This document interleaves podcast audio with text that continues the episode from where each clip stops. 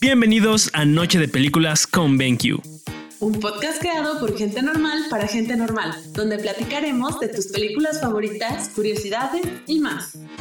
Recuerden que cada 15 días hay un nuevo episodio, así que ponte cómodo y comenzamos. El día de hoy hablaremos de la película The Closet, dirigida y escrita por Kim Kwang-bin, protagonizada por Ha Jung-woo, Hee Yul, Kim Nang-il y Kim Shia. Atención, alerta de spoiler. Después de la muerte de su esposa, un hombre trata de rehacer su vida con su hija en un nuevo hogar. Cuando su hija desaparece, un hombre misterioso le dice a su padre que la busque en el armario. Ha llegado el momento favorito del día. Anuncio, anuncio, anuncio. Los proyectores BenQ están especialmente diseñados para que disfrutes de las películas justo como el director las pensó, desde la calidad de imagen hasta los colores vibrantes. Ahora sí, comencemos. ¿Qué tal amigos? Una vez más, Noche de Películas con BenQ. El día de hoy vamos a hablar de una película que a mí en lo personal sí me gustó. Si la ves a simple vista, la verdad es una película que sí llega a dar miedo, pero más allá creo que tiene una trama mucho más interesante. Y bueno, me gustaría comenzar con ustedes. Así es que, Cali, Hugo, cuéntenme qué, qué, qué les pareció. Pues a mí me gustó porque creo que tiene mucha carnita la historia como tal. Pero así a grandes rasgos siento que me quedó a deber en algunas cuantas cosas, ¿sabes?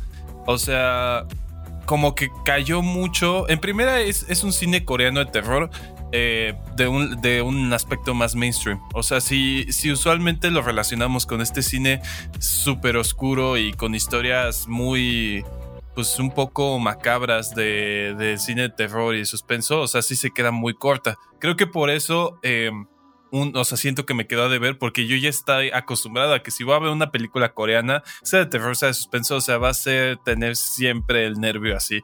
Pero no es una mala película, o sea, es de un corte más comercial. Se, se ve que quiso como introducirse como al, al como al, a la industria más como eh, anglosajona o más, o sea, como introducirse más a esta industria como hollywoodense. O sea, es, es, eso, solamente creo que si hubieran seguido como su flujo menos mainstream, como más siguiendo la línea del cine coreano, tal vez hubiera sido un producto un poco más, pues más rarito, pero más, más padre, así de que sí sientes que te, que te da nervio. Pero pues, pues no sé, ¿tú qué opinas, Cali? Mm, pues a mí también me gustó. Creo que es una película nada más para pasar el rato, o sea, no esperen como una obra maestra del terror, porque no es así. Sí deja algunos puntos como, a, o sea, algunas cosas a desear, porque uh, es una buena historia, pero sí coincido en que le faltó pues mejor desarrollo, porque tenía mucha carnita, como comenta Hugo.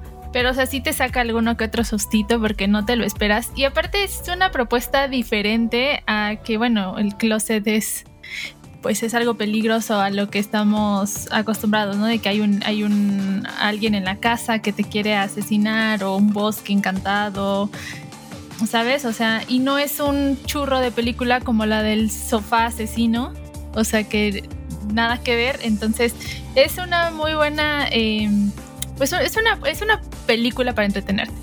Yo creo que como, como ustedes lo dicen, eh, esta película sí es muy diferente a lo que. A, al estilo de terror que yo me esperaba. Yo también me esperaba algo un poco más. Eh, pues de ese terror que incluso es muy simbológico, ¿no? Que te ponen, por ejemplo, la clásica chica con el cabello súper largo, los charcos de agua, o ese tipo de, de, simbología. Aún así me di cuenta y que la, que la película utiliza mucho de estos símbolos. Pero también pude notar que esta película sí la trataron de hacer a un estilo un poco más eh, Hollywood, es decir, siento que le dieron muchísimo más aspecto, o bueno, perdón, muchísimo más enfoque a, no sé, la sangre, cierta parte del gore de la misma película y cierta parte como incluso hasta de acción. Hubo un momento que yo sentí que la película tomó demasiada acción, o sea, dejó de ser un poquito de miedo y se convirtió un poquito más como, pues como este estilo de películas tipo eh, el conjuro, que llega un momento en donde está toda la acción, a pesar de que da miedo, más, más que nada es como un apúrate a hacer esto, o, ¿sabes? Como que la película va muy rápido intentando deshacerse del demonio o del ente fantasmal, ¿no? Eh, la verdad a mí me gustó mucho el tema que tocaron porque se me hizo muy inusual cómo abordaron esta onda de, los monstruos en el, closet. Como tú lo dices, Cali, no fue el clásico como un, monstruo vive en mi closet y hay algo adentro, sino más bien fue como un... De hecho, al final de la película pues mencionan que, que pues la niña desaparece porque ella atrajo a, a este ente, ¿no? Ella trajo como con su infelicidad de que no podía ver a su papá y de que su papá realmente pues, estaba muchísimo más ensimismado con el trabajo y todo eso. Este pues como que eso me gustó que fuera como una manera diferente de atraer a las malas a, a los malos entes.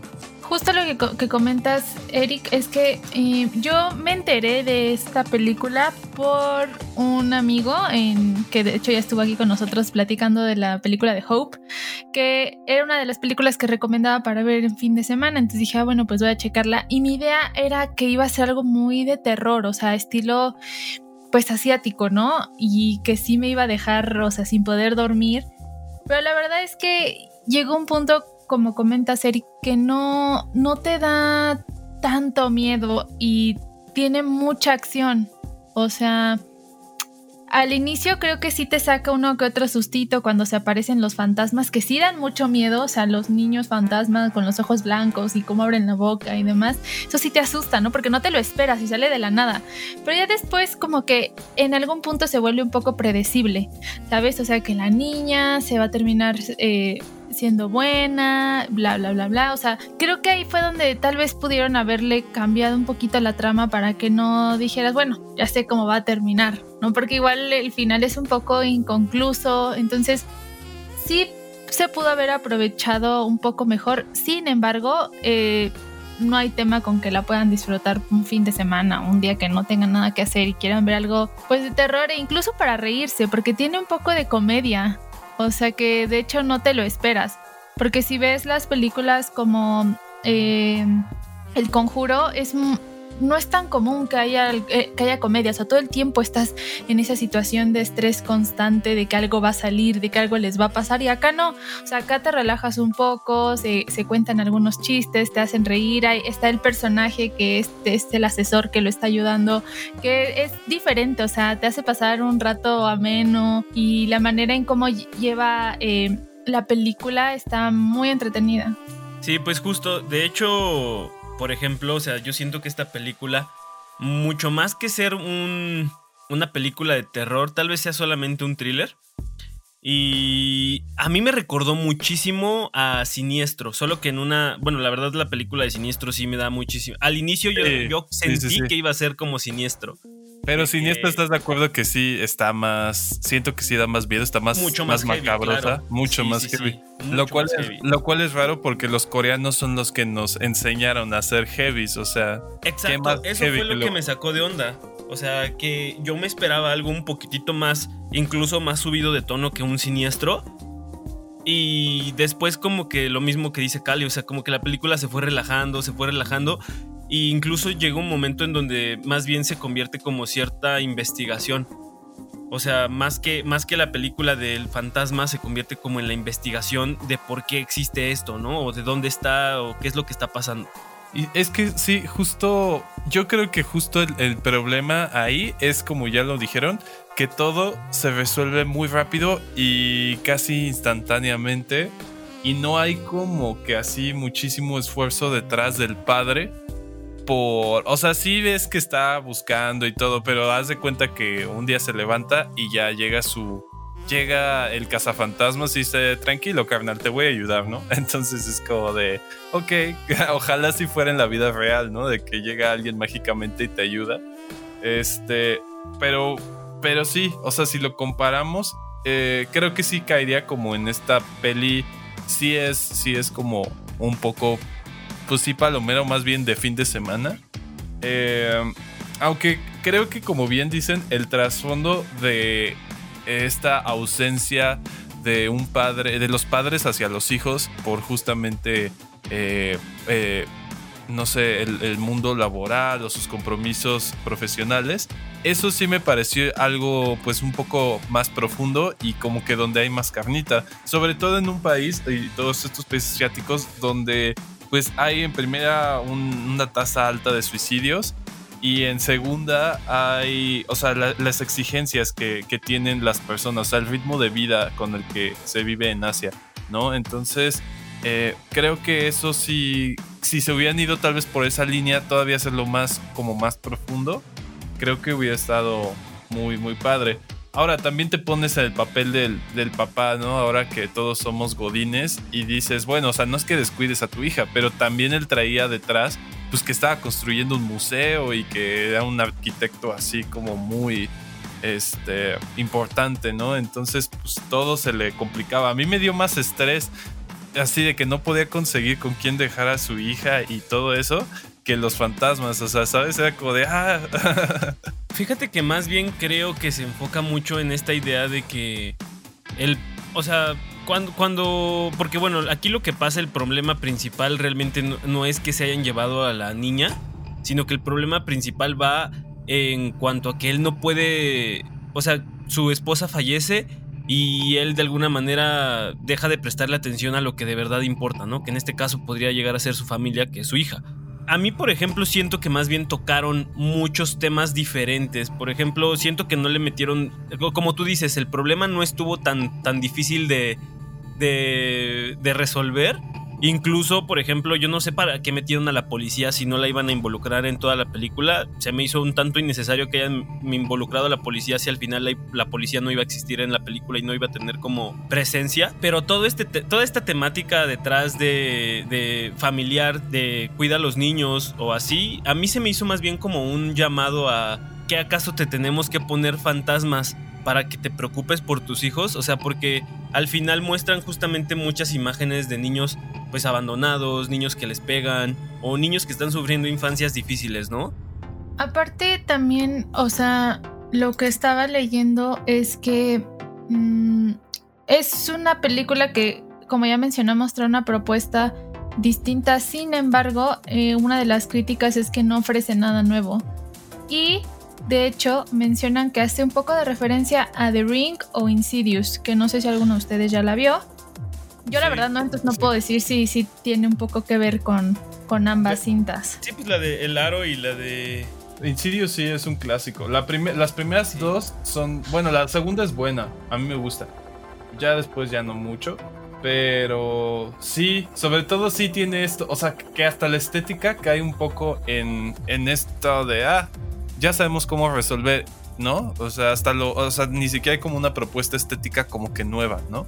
Claro, incluso llega el cazafantasmas súper bien preparado con todo su equipo súper fantasmagórico y, y súper técnica, como si de verdad eso fuera, no sé, ¿sabes? O sea, como si fuera una profesión muy profesional eso de estar buscando y cazando fantasmas. No, y es que aparte también creo que coincide en el personaje con el de El Aro de la niña. O sea, yo no la he visto porque es así, no, no, no puedo con eso de que salga de la televisión. Pero eh, sí me, sí he visto imágenes de la chica esta y creo que sí le da un poco de aire a al fantasma de la película de, de Closet. O sea, con los ojos así, el cabello largo, el vestido blanco.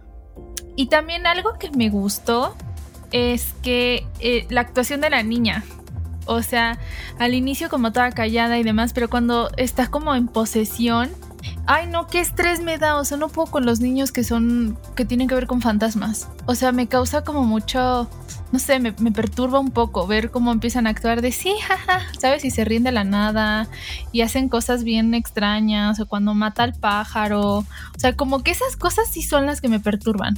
Fíjate que a mí lo que no me, O sea, lo que no me encantó tantísimo fue que de la. O sea, fue muy repentino su cambio de humor. Aunque sí fue. O sea, justo fue porque la niñita empezó a ser feliz con sus amigos fantasmas. Pero. O sea, sí. O, sea, como que su transformación también la sentí súper. súper radical.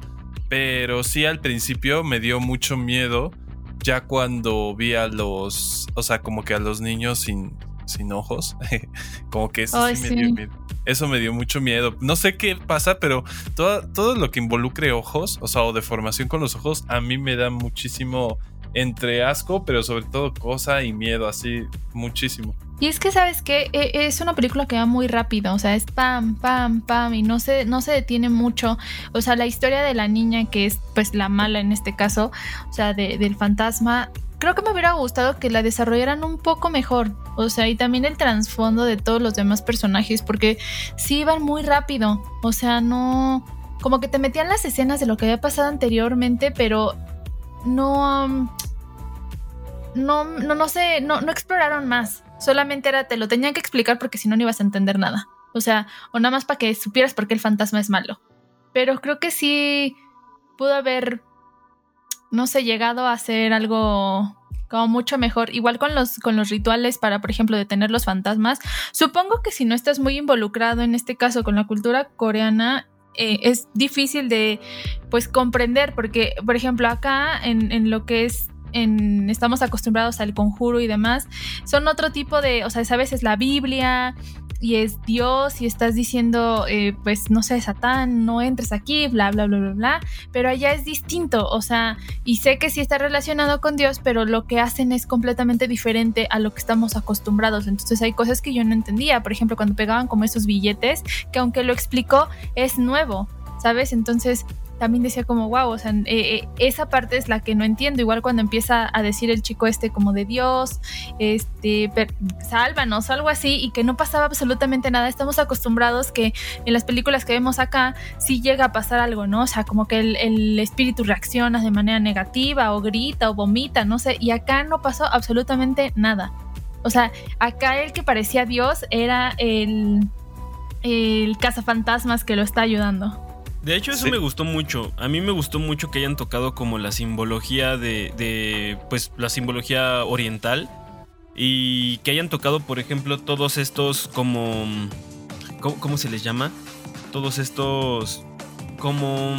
Sí, pues como rituales que, que la gente utiliza, ¿no? Por ejemplo, estamos lo que dices, estamos acostumbrados a que siempre es como el clásico padre leyendo la Biblia o leyendo el rosario e intentando sacar al demonio de adentro del cuerpo de alguien, ¿no? Y aquí más bien es como incluso hasta en algunos momentos utilizan estas poses de las manos para, para significar energía, tipo Naruto. Eso se me hizo muy curioso, pero no sé, como que a mí lo que me gustó más de toda esta película, de todo, todo, todo, todo, fue como mm, todo el trasfondo de la... No sé, hubo un momento en donde yo sentí que incluso podría llegar a ser medio pointless el que este sujeto, o sea, como que hubo un momento en el que al protagonista incluso le dieron la opción de, pues mira, ya tu hija desapareció, la policía no te está buscando ni, tienes problemas policíacos, eh, tu hija está más feliz sin ti porque pues ya viste que los niños andan felices, o sea, e, y llegué a pensar como de, ¿qué necesidad de, de, sufrir, ¿no? Pero de repente pues te pones en el lado y dices, bueno, es que es el papá, el papá tiene que buscar a su hija, el papá tiene que tiene que pues estar como siempre pro familia, ¿no? Y como que, no sé, eso, eso, eso, eso me gustó, que, que, hubo un momento en el cual cualquier espectador pudo haber dicho como de, ¿para qué se complica tanto si de todas maneras desaprovechaba a su hija? Y creo que eso es como lo que te querían hacer sentir en, en la película. Y al final, pues, o sea, sí, sí tiene razón eso, pero de todas maneras no quiere decir que por eso ya tengas que dar por perdida a tu hija, ¿no? O sea, recupérala aunque sea de las garras de, un fantasma. Porque si te das cuenta, cuando el papá llega como al otro, al otro mundo, todos los niños son felices entre ellos, o sea, son amigos entre todos ellos. Y se, parece que se le están pasando incluso hasta bien. Y tú llegas a preguntarte como un... Lo que, lo que en realidad quiere el fantasma no es absorber el poder de tu hija, sino más bien erradicar su tristeza y en eso también como que me dio no sé, como que ahí estaba medio perdido porque al inicio piensas que el fantasma es malo, piensas que el fantasma solo lo hace por querer vengar, vengarse y todo. Y realmente es un fantasma que tenía daddy issues, ¿no? No sé. fantasma con daddy issues. Sí, sí, sí. Sí lo sentí así, la verdad. sí, es que o sea, te, te, pone a cuestionarte como justo la, de, la falta de atención o la ausencia que puede, o sea, que aunque tú no quieras hacerlo, no quieras ser ausente o tal vez no es tu intención dañar a una persona, pues lo haces con tu ausencia y era como el papá lo, lo hacía, o sea, eh, como decía la niña, el reclamo era, es que siempre se hace lo que tú quieres, ¿para qué me preguntas, no? Y, y sí, tal, tal cual, o sea, esto también es algo muy clásico de, eso sí se vio mucho de su esencia coreana. Uno, una sed de venganza, ¿no? O sea, no nomás no espantas por, por espantar, ¿no? O sea, eh, siempre hay como este trasfondo de una, una historia que, que, busca venganza. Y dos, que pues, mira, más, más que nada como que sí, no sé, como que sí penetra un poco en, en esa como reflexión. O sea, ¿sabes? Este, creo que la, la, venganza de la niñita era justamente eso y al final pues el perdón, ¿no? O sea, como que sí, yo no he visto como películas, por ejemplo, hollywoodenses, donde terminen pues con el perdón o como con el, como con la recapacitación del, del fantasma, bueno, a menos que exacto, tipo como paranormal. exacto, siempre quieren como erradicar al fantasma o como eliminarlo por completo, ¿no? O sea, no como Sí, sí, sí, como que todas las películas se, centran en que el fantasma hizo eso porque es malo y curiosamente tiene ese e, esa misión de vida, o bueno, no sé si se diga de vida, pero bueno, tiene esa misión de hacer, de hacer maldad, ¿no? O sea, una vez, como le hicieron mucho daño, su misión ahora es hacer maldades. Y ahorita, por ejemplo, en esta película que se ofrece el perdón y que de repente como que muestran otra cara como de los fantasmas, eso me gustó, eso sí me gustó.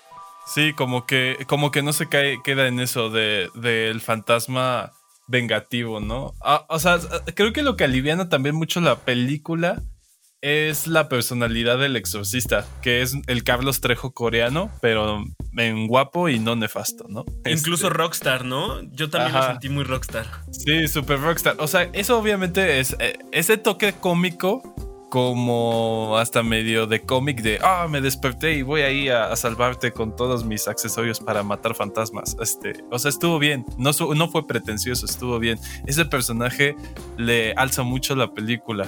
O sea, porque no cae en el clásico chamán con... Padrecito, ajá. o sea, que, que, tiene mil años de estudios en, en esto. No, o sea, es un vato que seguramente aprendió a hacer exorcismos en YouTube y, bueno, o sea, bueno, no, no sé, pero me daba mucha risa cómo citaba cada película famosa, así de qué, como de que no viste este, esta película, que ahí dice todo.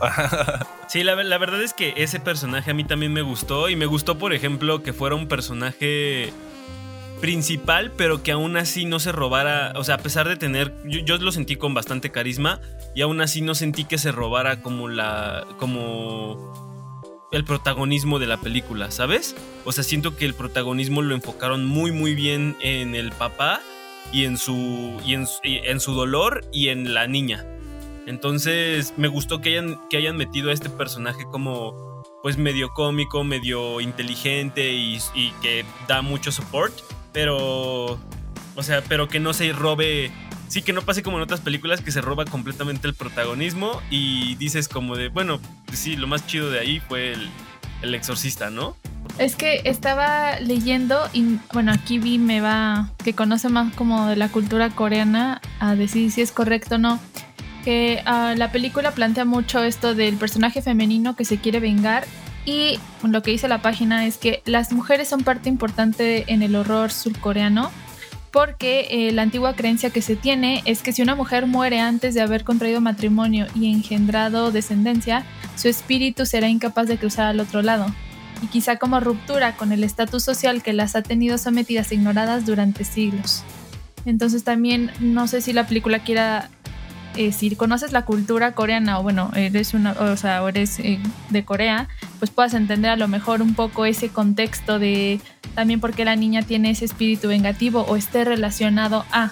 Yo la verdad no tenía la menor idea de que es, era una de las creencias que tenían allá. Eh, pues mira, yo que he estado, que veo como contenido y así y todo, pues realmente yo no nací ni crecí ahí, entonces no puedo decir sí, 100% es verdad pero por lo que yo he visto, hay dos tipos de fantasmas que representan muchísimo, porque dependiendo de cómo es diferente como con nosotros.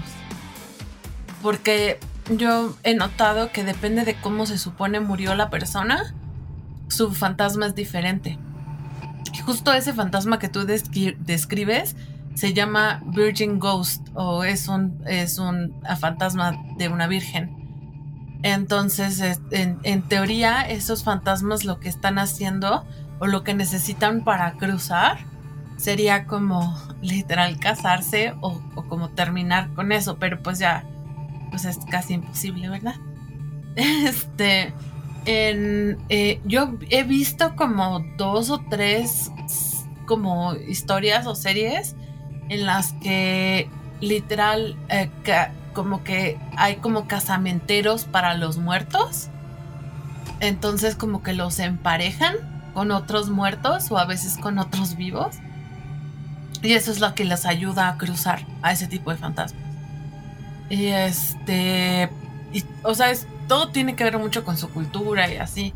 Y el otro tipo de fantasmas que he visto mucho en, en contenidos así eh, son los fantasmas de agua o los fantasmas de personas que se ahogan. Eh, esos fantasmas son así súper fríos, son los que hacen que las habitaciones se pongan así súper ah, como todo frío y, básicamente los encuentras en piscinas, lagos, lagunas y cosas así.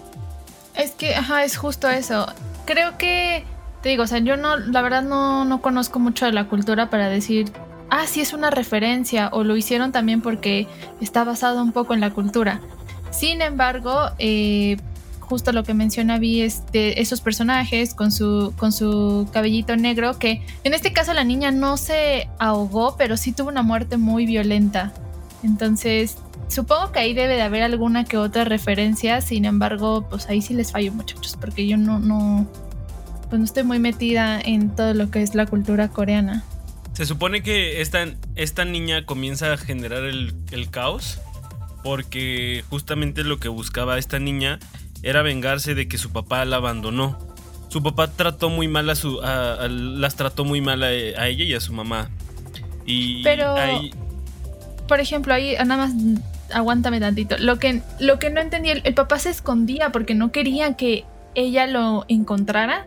Porque eso es algo que pasó muy rápido, o sea, se fue la escondía en el closet, la escondía en el closet para que como para pues olvidarse de ella y de hecho hay un algo que siempre le mencionaba era como de no te preocupes, cuando reencarnemos vamos a ser más felices. No, no, no, sí, pero él se, él se escondía, o sea, tiempo después, ya cuando había muerto. Eh, ella, él, ella lo seguía buscando para vengarse de él. O sea, porque es algo que no me quedó muy claro, o sea, porque lo mata, pero no sé si lo mata porque lo encuentra y él se había estado escondiendo durante muchos años para que no... Sí, sí, sí, sí. Sí, o sea, él se escondió, él se, se ocultó y de repente, o sea, habla la película de que su vida fue desdichada, ¿no? Y, ahí justamente te hace como el énfasis de que él cometió un error y su error es imperdonable y por eso la vida lo tenía así, huyendo en una casa bien fea y, o sea, todo, todo mal. Y entonces el protagonista, el, protagonista como que dice, ay, yo no quiero acabar así, yo sí me voy a hacer cargo del fantasma de mi hijita, ¿no? Pero sí lo, lo, busca y justamente ahí lo encuentra cuando le lleva la muñeca porque acuérdate que algo, algo que, que, que es aquí muy importante en esta, en esta película es los muñecos justamente dicen que los muñecos es la manera en la cual ellos de alguna manera pueden estar como más, este, como más en contacto con otro mundo, ¿no? Entonces ves que él lleva, él lleva la muñeca justamente con este señor para preguntarle que si él la había visto en algún lugar o que si la conocía. Y en eso el sujeto empieza a recordar todo y dice, ¿sabes qué? No, o sea, vete, de aquí, ¿no? sí, sí, que lo corre. Trajiste el mero diablo aquí. Pero ¿sabes qué? O sea, si yo tuviera que definir la película, creo que es una película un poco en desequilibrio, porque tiene drama que no termina de funcionar al 100% y también tiene terror, pero que no consigue satisfacernos al 100. O sea, como que se queda en el limbo un poco. O sea, para mí no es, no es una película mala, pues, porque no puedo decir, ah, está horrible, no la vean, qué, qué pérdida de tiempo. Está entretenida, pero si lo que tú buscas es algo que te asuste y todo el tiempo te tenga al borde del sillón, así de, ah, ¿qué va a pasar? ¿Qué va a salir? No es una película para ti. Y más si eres alguien amante del terror y quieres llevarte un súper susto. Te digo que a mí me pareció que era una película, sí, de terror, pero que más bien era de terror, pero con cierto mensaje. Y el mensaje detrás, o sea, a mí se me hizo muy real que el mensaje era cuida a tus hijos. O sea, no tiene que venir un fantasma a decirte que tus hijos son importantes para que tú sepas que tus hijos y tu familia son importantes. Incluso como por ejemplo hasta la confrontación del, del, protagonista, la confrontación del protagonista a su verdad, ¿no? Cuando le dicen, eh, ah, pues yo, sé que tu, que tu hija, yo sé por qué, o puedo saber más o menos por qué tu hija desapareció. Porque la única, lo único que tienes en común con este caso es que no le ponías atención a tu hija y pues por eso desapareció, porque ella estaba muy triste y estaba peleada contigo.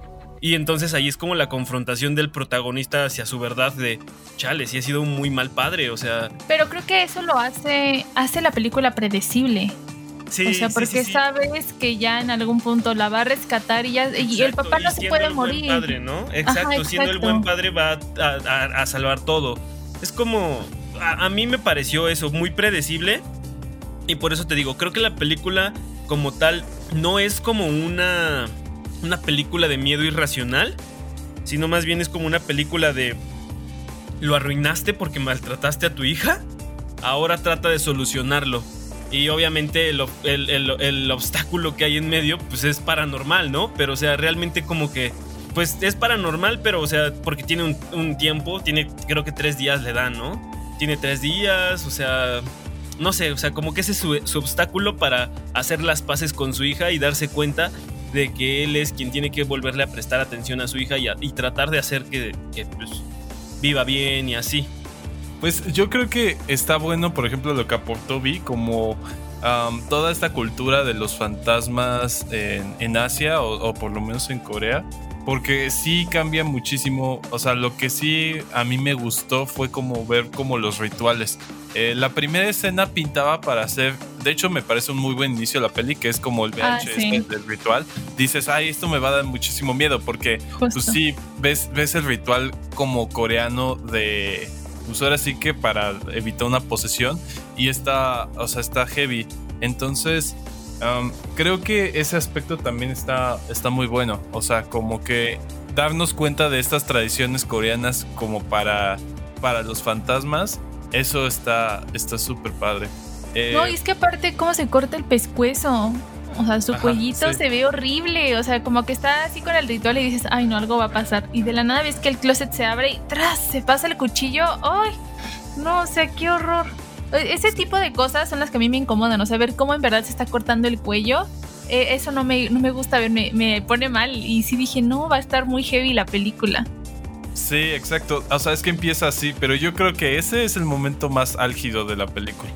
Ya de ahí ya no te causa esa misma tensión, ¿sabes? Ajá, sí, no, ya no. O sea, eh, te digo, en algunos puntos sí te saca alguno que otro sustito, por ejemplo, cuando se aparece la niña atrás o cuando sale el monstruo así, bueno, los fantasmas con los ojos ah, todos feos y la boca horrible, pues sí dices, ay, pero ya no, no estás al borde de, de tu asiento esperando que algo malvado pase o te saque un tremendo susto porque sabes que ya es predecible, o sea, porque sabes que el papá va a ir a rescatarla, porque sabes que va a volver. A mí lo que me preocupaba es que el, chico este que lo está ayudando se fuera a morir. O sea, porque en algunos puntos me dio esa impresión de que se iba a morir, de que le iba a dejar solo, o al final, ya cuando lo está, están cerrando quiere cerrar el closet, que lo están jalando, dije, no, se va a morir. Y también creo que ahí lo que le faltó un poco fue que eh, la mamá estuviera, o sea, el fantasma de su mamá estuviera un poco más involucrada o salir un poco más, porque te da a entender que está presente, que lo intentó ayudar en algunas ocasiones, pero cuando lo está ahorcando en las primeras partes de la película, dije, a lo mejor ahí la mamá va a aparecer luchando contra el espíritu de la niña, ¿sabes? Yo, yo me hubiera gustado que, que sí tuviera un poco más de em, participación en ese sentido el espíritu de ella, porque no, no sabes qué pasó con él, o sea, no sabes si logró salir, si cruzó al otro lado, si ya no se quedó en el limbo, solo te lo dejan como muy abierto. Ahora, ¿sabes qué también influye mucho? Eh, este es el primer largometraje de este director Kwang Bin Kim. Kim Ajá, eh, sí, sí, sí. justamente investigando, o sea, ya realmente no tiene una pues carrera cinematográfica muy larga, o sea, tiene dos cortometrajes y este es su digo, y este es su primer largometraje. Entonces, creo que sabiendo eso, digo, no es necesario que alguien lo sepa para para digo, hay gente que tiene su primer este corto y le va súper bien. eh, o su primer largo, pero sabiendo esto yo ya le paso un poquito más que haya recurrido tanto en, en las fórmulas hollywoodenses, porque pues igual es esa presión, ¿no? De, de hacer tu primer largometraje. Pero sí, es un director joven, o sea, en realidad no, eh, no tiene mucho, no ha hecho, no ha hecho mucho. Entonces, eh, creo que si tal vez como aterrizar más las ideas y sacar más provecho, o sea, creo que un gra- gran problema cinematográfico en general es como ese imperialismo, o sea, digo, no, no quiero sonar como muy intenso, pero sí un poco ese imperialismo cultural que a veces absorbe al cine de otros países. O sea, el cine coreano es buenísimo, o sea, el cine asiático en general es buenísimo, no tendría por qué eh, seguir las, las fórmulas eh, narrativas que, que- se usan en Hollywood, porque ni siquiera es como que funciona así, o sea, les funciona muy bien bajo sus propias, eh, pues bajo su propia esencia, ¿no? Y, y así con el cine de otras partes. Entonces, yo creo que, bueno, tal vez ya hice mucho hincapié en eso, pero sí creo que los directores nuevos deberían como fluir con la esencia eh, de su cine, ¿no? De la historia de su cine. O sea, creo que es algo similar a cuando vemos películas aquí mexicanas que traen toda esta vibe como hollywoodense y que hasta te sacas de onda. Dices, ah, esto, es- esto se ve forzado. Entonces creo que, creo que es eso. De hecho, yo también lo noté. Yo también noté que, por ejemplo, pues, o sea, a mí, a mí, por ejemplo, eso no me hacía sentido, ¿sabes? Porque, pues, los exorcismos existen en un ámbito católico, ¿sabes? Pero aquí, pues, es diferente. Entonces, por ejemplo, hasta me dio mucha risa como todo este, todo este, mm, eh, ¿cómo se dice? Todo el ritual que hace este sujeto al final que incluso cómo está tocando los tambores, me dio muchísima risa, así como de, ¿de dónde sacó un tambor este sujeto, no? O sea, como que justamente esta, esta onda de que no siguieron mucho como su esencia de, de- de cine y eso incluso viene en muchos, muchos sitios, ahorita que me he metido así a varios sitios a buscar. En muchos sitios justamente te dicen que eso es lo que hacen, que está muy hollywoodizada y eso hace que la película se vuelva un poquito más de, que pierda el terror que tiene y se vuelva incluso hasta más de acción, como más investigación. Justo así es como la, la están describiendo en, alguno- en algunos sitios que he visto. Y, y sí, yo también concuerdo contigo que yo creo que la película hubiera sido todavía incluso más, más interesante si este, si este director se hubiera seguido como por lo que ya vaya, como por lo que ya incluso nosotros como occidentales nos esperamos de un cine oriental de miedo, ¿no? Bueno, y hasta aquí el episodio del día de hoy. Esperemos te haya gustado. Cuéntanos, coméntanos qué películas de terror orientales, occidentales o de cualquier parte del mundo te han sacado sustos o te han dejado una noche o noches enteras sin dormir. Ya sabes, síguenos en redes sociales, Noche de Películas con BenQ. Hasta la próxima. Anuncio, anuncio, anuncio. Y si quieres ver tus pelis como si estuvieras en el cine, los proyectores de cine en casa de BenQ son tu mejor opción.